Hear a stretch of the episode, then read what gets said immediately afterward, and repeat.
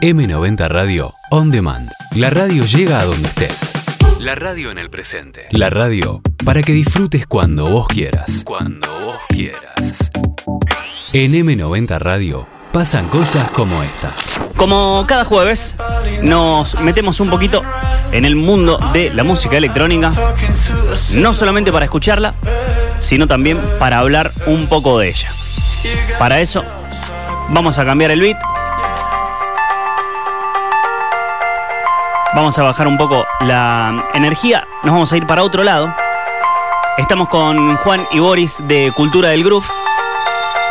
Y en vísperas de la presentación de Hernán Cataño en Forja, con una doble fecha en la mm, provincia de Córdoba, en Argentina, vamos a usar esta excusa para hablar de uno de los DJ productores más conocidos, más populares, más queridos, también quizás más odiados de la República Argentina y del mundo.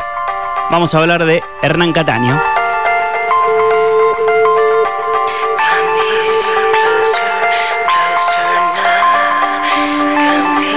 Vamos a hacer un recorrido fuera de lo habitual, como lo hemos hecho en algunas otras ocasiones, yendo de atrás para adelante.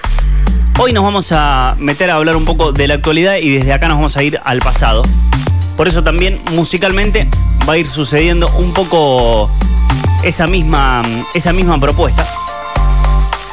Y quería usar como disparador, a ver si les parece bien, si uno busca en Google Hernán Cataño, el motor del buscador lo que suele hacer, además de darte por supuesto las, los primeros resultados, es mostrarte como preguntas que todo el mundo suele hacer.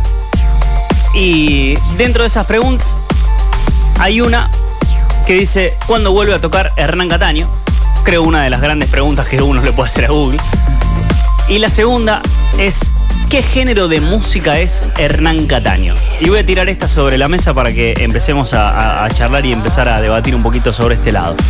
Juan, si te pregunto, ¿qué género de música es Hernán Cataño? ¿Qué género de música es? Bueno, hay una contradicción ahí. Eh, yo creo que hasta él mismo la plantea la contradicción. A, a- a- a primera vista podemos decir que es, que es Progressive House. Pero bueno, él que dice, en una entrevista yo lo escuché y decía que por ahí eh, categorizar eh, a un DJ como un DJ de Progressive eh, está mal en el sentido de que Progressive es una forma de tocar. Es decir, una forma progresiva. Bien. Como- valga la Casi como un concepto. Claro, totalmente. Él nombra como que los DJs que no salen del progressive, ya hablando de- eh, del progressive como, como género, eh, él, él lo dice que son como DJs eh, unidimensionales. Está buena la, la- la palabra, el, concepto en sí. De hecho, él dice que él pone tecno en, en ciertos pasajes del set, él lo usa de, tres cuartos para adelante. pero bueno, justamente dentro de una manera progresiva de tocar, entran un montón de estilos. Claro. Puede ser que arranca con Deep House eh, la noche, después sí puede haber algo más purista en cuanto al Progressive, después puede ser un poco de techno, después hay pasajes donde puede llegar a tocar un Progressive Trance también. Entonces eso está bueno, eh, que, digamos, que, que sea un concepto, digamos, la, la forma de tocar Progressive que sea justamente progresivo y no, no cerrado en un, en un género en sí. Creo que es un, un artista también que ha jugado en muchas ocasiones con el down tempo, por ejemplo, digo, yéndose un, un poco más, más abajo incluso que que el deep house. Está bueno este, este concepto de, de cómo de repente encara un, un set. Digo, en, en definitiva estamos hablando de, de- de esto, de mezclar de manera progresiva. Exacto, eh, arrancar así, como, como dice Juan, de progresivamente, de cero, fuego lento. Por eso también dice que le, gustan mucho más las sesiones largas, por ahí lo que puede ser cuatro horas para arriba, que una sesión de dos horas. Por ahí que una sesión de dos horas tenés que tirar un poco todo al asador así de entrada y no tenés tanto tiempo para explayarte. Eso es lo que, lo que hace Hernán. Y es como un poco lo que dice Digwin. En realidad es un storyteller, como se diría. Está bueno, de paso le mando un saludo a Nico, Nico Ferra, que tiene, tiene un canal de YouTube, eh, solemos hablar mucho de música y él me decía, si te prestás atención a las entrevistas que hace Hernán, el chabón hace siempre una analogía con la comida. Así que Es, es loco eso. Debe ser muy fan de- del Morphy. So- sobre todo con los viajes que hace. debe Tal tener- cual. Eh, es de, de Argentina, incluso de Latinoamérica, uno de los productores más importantes. Sí, sin duda. Productores, como productor no sé, ahí, ahí te la discuto. Sí que, sí que ha, trascendido y es, es el, creo que es el más vigente de, de todos.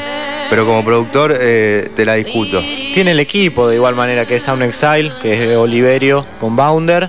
Son su- sus producers principales y bueno, después en su label Sudbit tenemos a otro como Mariano Mellino y son gente que hace música para su label y él los ubica en el mapa, digamos, como que ya él está arriba de la punta del iceberg, digamos, o sea, De hecho, cada tanto hace algunas colaboraciones, eh, decirte, bueno, mirá, me gusta que, que fuera más para allá, más para acá, pero no, no, no sé si tiene tanto el tecnicismo de un producer. No, de hecho, él, él lo reconoce, o sea, él, eh, se siente mucho más a gusto eh, en una cabina, eh, pasando música, que en el estudio.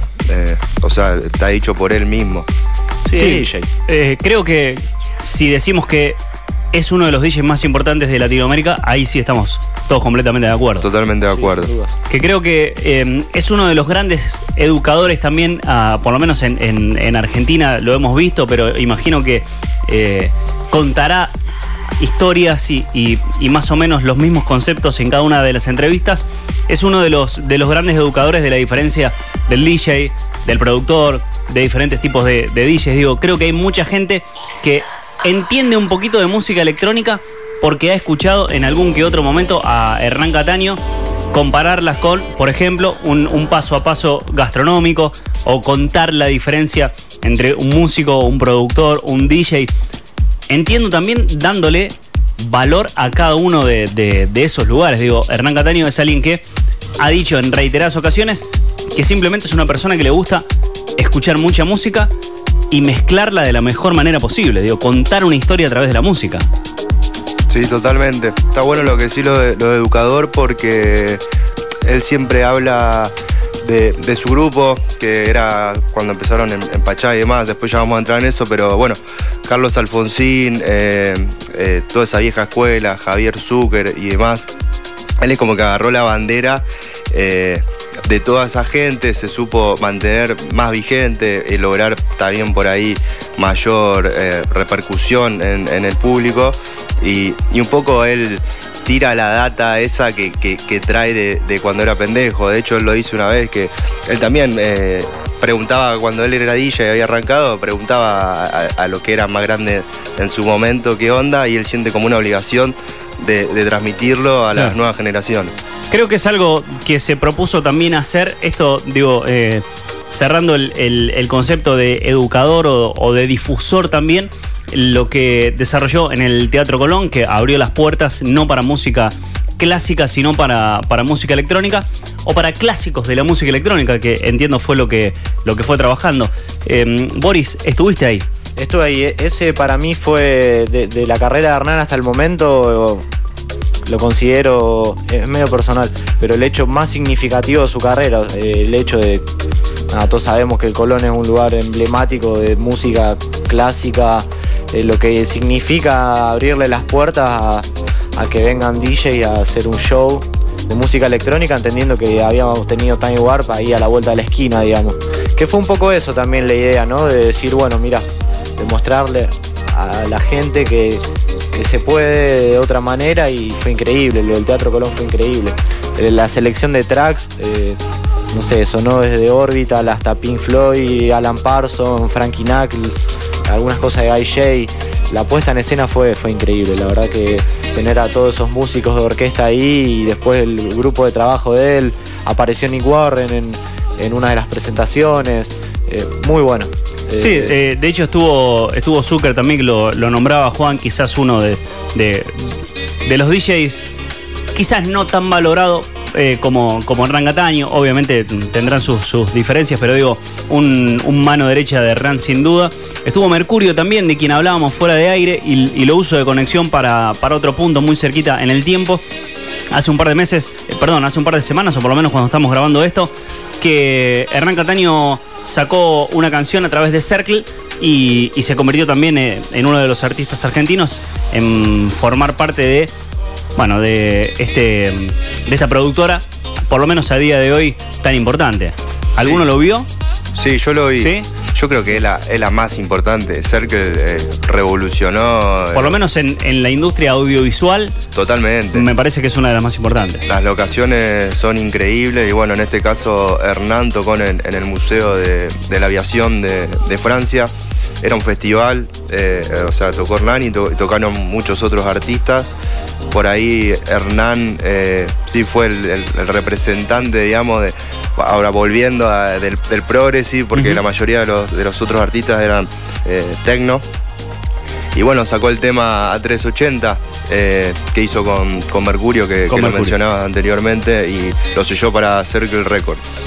Para entender un poco la figura de Hernán Cataño, digo, fuera de aire charlábamos de, algunas cuestiones como un streaming que tuvo que ver con el Eclipse, uno de los artistas argentinos que estuvo desarrollando un set en, en Burning Man, 10 horas de, de set en, en un festival en Tokio, por ejemplo.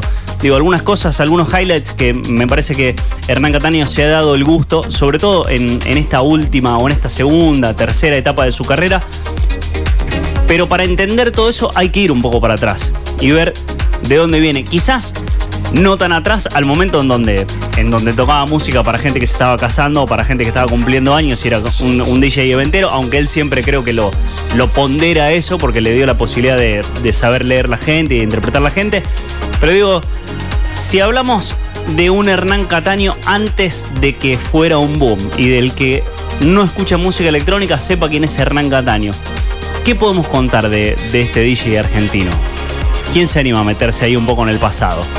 Bueno, él es de, Caballito, de Buenos Aires, eh, de una familia normal, de media, y le gustaba la música. Y ah, de hecho le dedicó todo eso, a su sueño, digamos, a, poner música, se escapaba de la escuela para, ir a buscar discos y de muy chico, eh, creo que habrá tenido 14 o 15 años cuando empezó a involucrarse, pr- primeras fiestas de cumpleaños con los amigos en casas, después alguna que otra en, en su colegio, en, en las matinés que le decían en ese entonces, y, y ahí arrancó y por lo que cuenta en su libro, ya sabemos en lo que se convirtió hoy en día y, y tiene muchos años de carrera más, así que estoy seguro que va a seguir innovando en, en algunas cuestiones y. increíble. Algo loco que hizo, bueno, justo ahora estamos escuchando un tema de Frankie, que es su, su mayor eh, in- influencia o su mayor referente. Eh, cuando le preguntaban, bueno, el tema de, de los sacrificios que había tenido que hacer eh, para, para arrancar en- con la profesión, el loco cuenta que, que vendió el auto y para ir a verlo a Frankie a Nueva York y se comió creo que dos horas de cola en la nieve porque encima fue en invierno para estar primero, para entrar primero y, no- no, para ir a bailar, sino que para ver lo que hacía Frankie en la cabina, cómo mezclaba y, demás. Creo que mm, ha, ha sabido aprender desde, desde muy temprano. Digo, eh, a diferencia de, de muchos otros artistas, me parece que un gran valor de Hernán Cataño es que mm, es difícil considerarlo un DJ estrella, o por lo menos no, no parece una persona que esté subida a un ego tremendo. Digo, seguramente si uno habla con él hoy, o, o por lo menos, no sé, el día de, mañana, por ejemplo, un día previo a la, a las doble fechas que va a dar en Forja, en Córdoba, va a ser una, una charla y seguramente dé la sensación de que es una persona que a día de hoy todavía sigue aprendiendo. Digo, como que se mantiene en un lugar eh, humilde. Sí, totalmente. A ver, es un tipo muy centrado. Yo creo que si vos no sos centrado es, es imposible lograr eh, tanta vigencia, vuelvo a usar la palabra, durante tantos años. Bueno, el tipo no, no consume alcohol, no consume droga, que por ahí es algo que sabemos que, que muchos DJs lo hacen. Eh, es un tipo también muy familiero. eh, Creo que ese es el factor fundamental y clave. Es un tipo familiero, eh, muy centrado, tiene dos, dos hijas, eh, más de lo sencillo, ¿no? De, bueno, voy a poner música, que es lo que me gusta, y, y no más. Es un mensaje realmente interesante, digo. Tal de- cual. Pero es, es un mensaje disruptivo también, digo, dentro de, de- de la escena de la música electrónica, como quizás lo es también sobre esta última etapa de, de su carrera y quizás algunos se, se enoje con esta comparación, pero eh, hace poco se conoció que Mick Jagger, por ejemplo, también uno de los artistas mundiales más importantes de- del rock, líder de, de los Rolling, em, es un loco que independientemente de, de su juventud, desde un tiempo a esta parte, antes de subirse a un escenario, entrena, tiene, hace yoga todos los días, come sano, no es un- una persona que está de reviente todo el tiempo y es un rockero vieja escuela. Es disruptivo y de repente algunos lo odiarán un poco por eso y otros lo amarán por eso. Creo que con Hernán Cataño en la música electrónica sucede un poco eso, como, bueno, ¿quién es este padre de familia que está, que está tocando música? Y por otro lado estará el que dice, loco, va y hace su trabajo, es un profesional y después vuelve a ser la persona que es y punto. Sí, esa polarización que existe con Hernán, yo creo que no existe con ningún otro artista acá en Argentina. Que es- están como, viste, que, que la gente jode con lo de Tecno Boys o con lo- la gente del progre. Yo creo que justamente es algo de la gente. Yo creo que Hernán debe leer esas cosas y se, se debe mear de risa, ¿no? No creo que lo, debe tener sin cuidado, digamos. Seguro, si te pones a entrar en esa. eh, es un debate lindo, igual divertido, el hecho de, bueno, a ver, ustedes Tecno Boys y, y los niños del progre. eh, a mí me divierte, trato de no meterme mucho ahí, pero verlo de costado me parece entretenido, digamos. Em, si hubiese que mm, definir algún momento en donde Hernán Cataño pasó de ser un conocido por, por los fanáticos del Progressive a la figura que es hoy, ¿podríamos determinar algún momento? ¿Hay algún momento que ustedes digan, después de esto, la figura de Hernán Cataño explotó? Yo creo que con las Moon Parks. eh, las Moon Parks empezaron a, hacer de Hernán una, una figura que yo antes le decía a Boris. Es medio como el indio, el, ¿viste? el indio Solari, que cautiva y lleva a un montón de gente, tipo misa. O sea, no es simplemente ir a una fiesta, sino que se juegan un montón de otras cosas, la gente lo espera todo el año y cuando va eh, sabe que va a ser un soldado absoluto. Hay, en, en relación a esto del indio, vamos a escuchar un fragmento de- del propio Hernán Cataño que hace alusión a, a esta comparación. Mirá. Grande que hago en todo el año, eh, ah, eh, lo veníamos haciendo de los últimos años, dos, son dos shows cada vez, porque de tanta En referencia cantidad a de gente Forja va, que se viene, ¿eh? shows grandes en muchas partes, pero los shows que hago en Argentina no tienen, no tienen comparación y la, y la ansiedad y la excitación que hay en Argentina, entonces eso sí obviamente me pesa diferente y además sabes que, creo que esto te lo conté una vez, a estos shows de Córdoba va gente de más o menos 70 ciudades de todo el país, viajan en auto, una especie de, de- de- de- de lo- de lo que pasaba con el Indio Solari, pero de música electrónica, digamos. Creo que es consciente de lo que genera y creo que esto también es un gran logro de Hernán Cataño, el poder ser profeta en su tierra. Digo, pocos artistas, y no solamente hablo de, música electrónica, pocos artistas pueden darse el lujo de congregar a personas de un mismo país, de 70 o más ciudades de, toda la República Argentina, para, para que lo vayan a escuchar. Creo que en Argentina lo puede haber logrado el indio con, con esta misa ricotera, Hernán Cataño, y no sé cuántos más en su mejor momento. Digo, no sé, hoy es fácil hablar de Soda Stereo, por ejemplo, pero, pero tuvo que volver, por ejemplo, para, para ser validado en Argentina como lo terminó siendo. Me parece que Hernán Cataño puede gozar del privilegio de ser profeta en su tierra estando activo todavía. No se tuvo ni que morir, ni que despedirse, ni tuvo que irse y volver. Sí, totalmente. Y particularmente con lo, con lo que pasa en Forja, eh, yo creo que está bien acompañado. Porque, bueno, BNP, Buenas noches Producciones, eh, es una, yo creo que para mí, a, mi, a mi parecer es la mejor productora de- del país.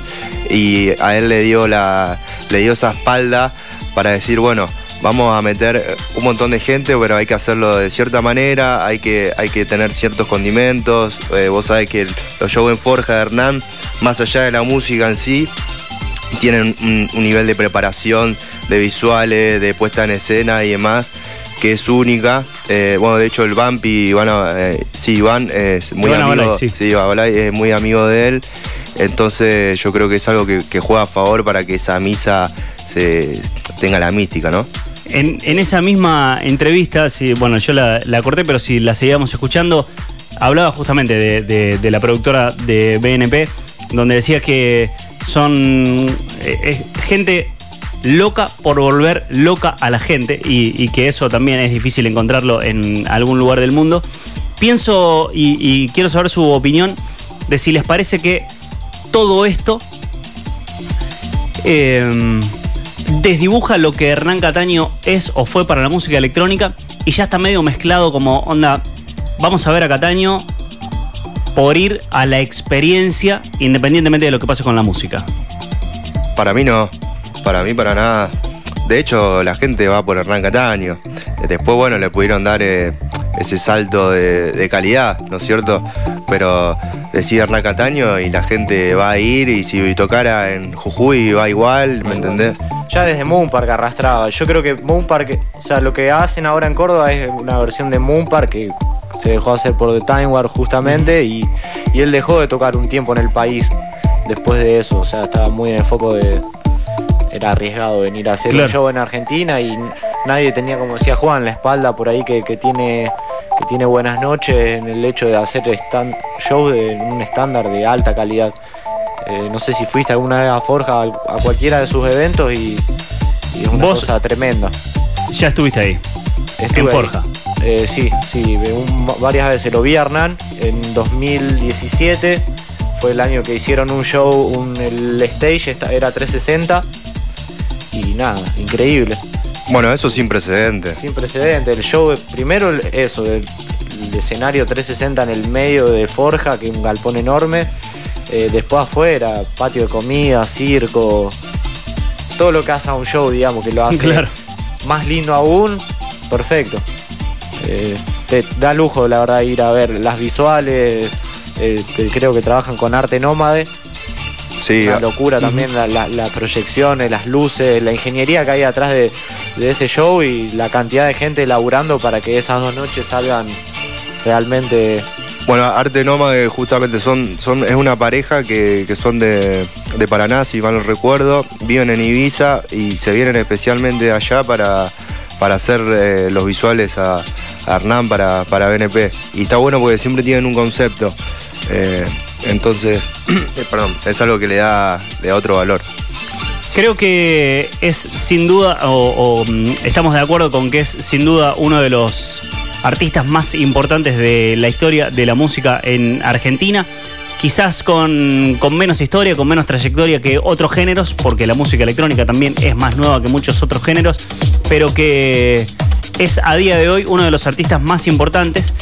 Y mm, quiero hacerles este- esta última pregunta, como, como para que cerremos. Eh, ¿Tiene más todavía para crecer Hernán Cataño?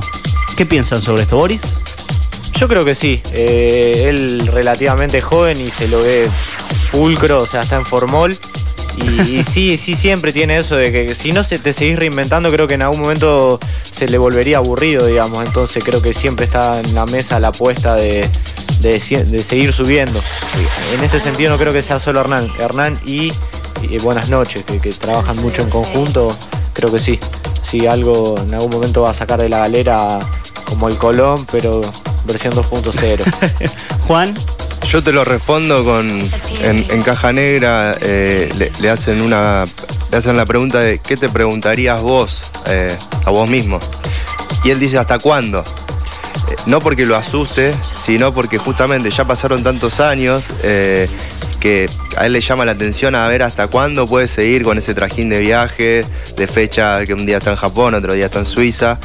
Entonces yo creo que más de lo que hizo, a ver, hizo un- estuvo en el Colón, eh, escribió un libro, tuvo hijos, vamos, no le falta plantar el árbol. pero- que seguramente que lo plantó, Sí, seguramente lo lo, plantó. tiene plantado. Sí, eh, entonces yo creo que eso, a ver hasta cuándo se puede mantener vigente, hasta cuándo le da el cuerpo y, y la mente sobre todo. De Sí. igual manera, él ya mantiene una agenda mucho más relajada. O sea, él estuvo viviendo, creo que los últimos 10 años los vivió en Europa, eh, una buena parte en Inglaterra, y después en Barcelona, y ahora nuevamente volvió a vivir a Argentina y como que él también en las entrevistas dice que maneja una agenda un poco más tranca, digamos, que ya se puede dar ese, ese lujo de tener De elegir. shows particulares y disfrutar un poco más de la familia.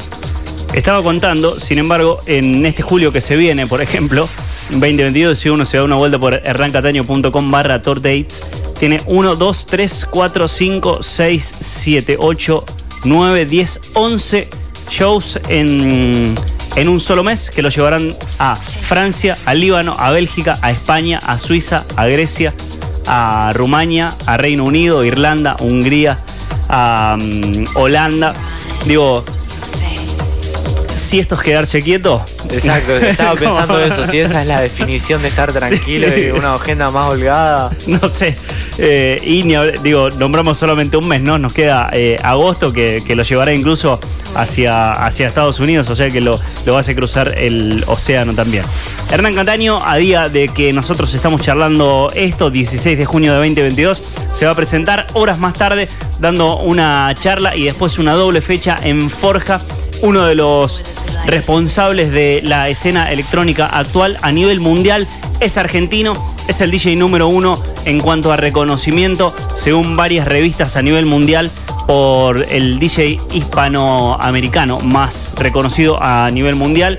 Y creo que eso lo ha hecho convertirse en lo que vemos reflejado en una noche o en dos noches como la de mañana, en donde a horas de publicar el show ya casi no, no hay cupo, no hay lugar y se ha convertido sin dudas también en algo que puede usarse como ejemplo para equiparar una misa recotera, lo que significa en Argentina con la historia del rock y, cómo ha tenido su, su homónimo también, su equivalente en la música electrónica.